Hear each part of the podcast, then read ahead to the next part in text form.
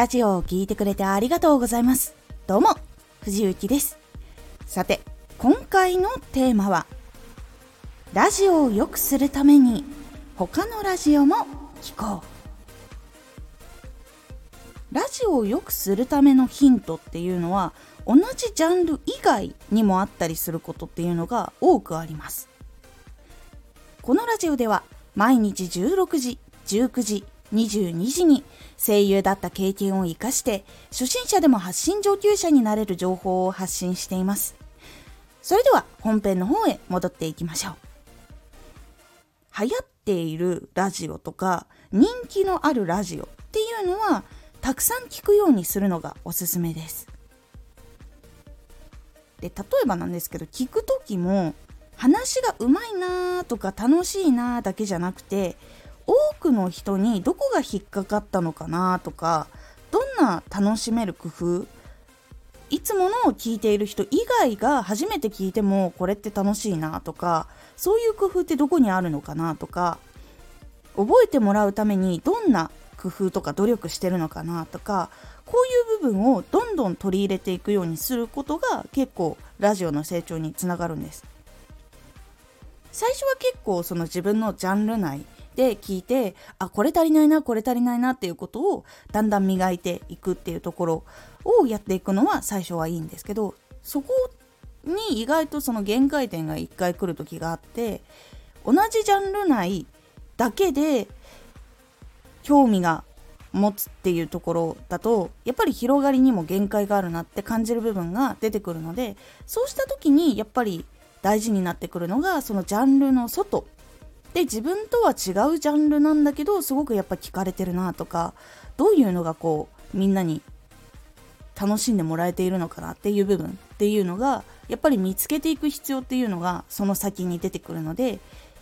他のジャンル聞きに行ったりとか先ほどおすすめしたように人気のある人のラジオっていうのを聞きに行くのがいいと感じています。で個人的に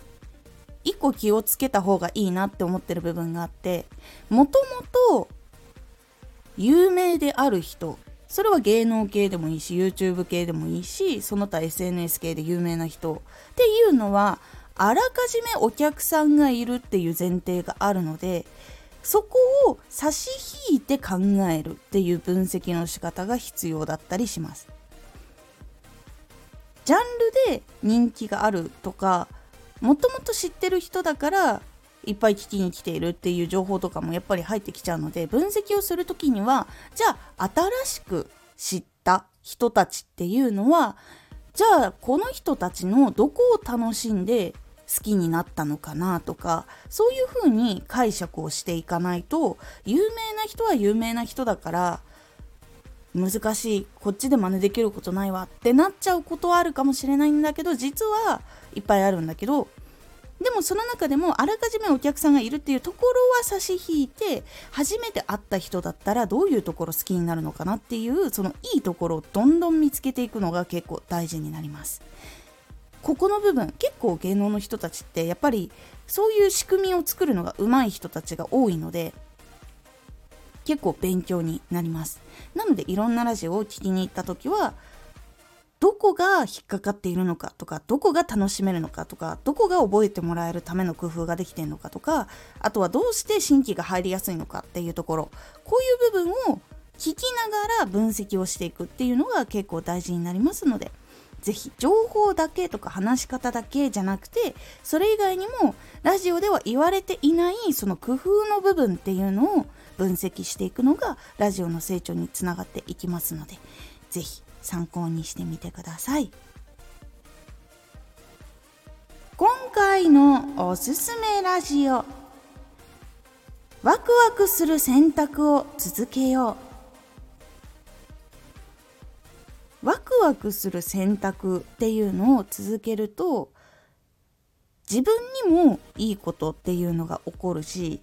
その周りにもいいことが起こっていくっていうことを結構具体的にお話をしております。このラジオでは毎日16時19時22時に声優だった経験を活かして初心者でも発信上級者になれる情報を発信していますのでフォローしてお待ちください。毎週2回火曜日と土曜日に藤雪から本気で発信するあなたに送るマッチョなプレミアムラジオを公開しています。有益な内容をしっかり発信するあなただからこそ収益化してほしい。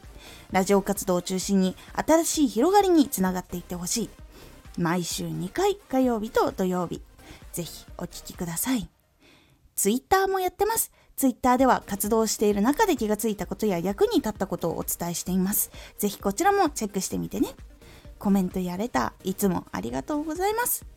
では、また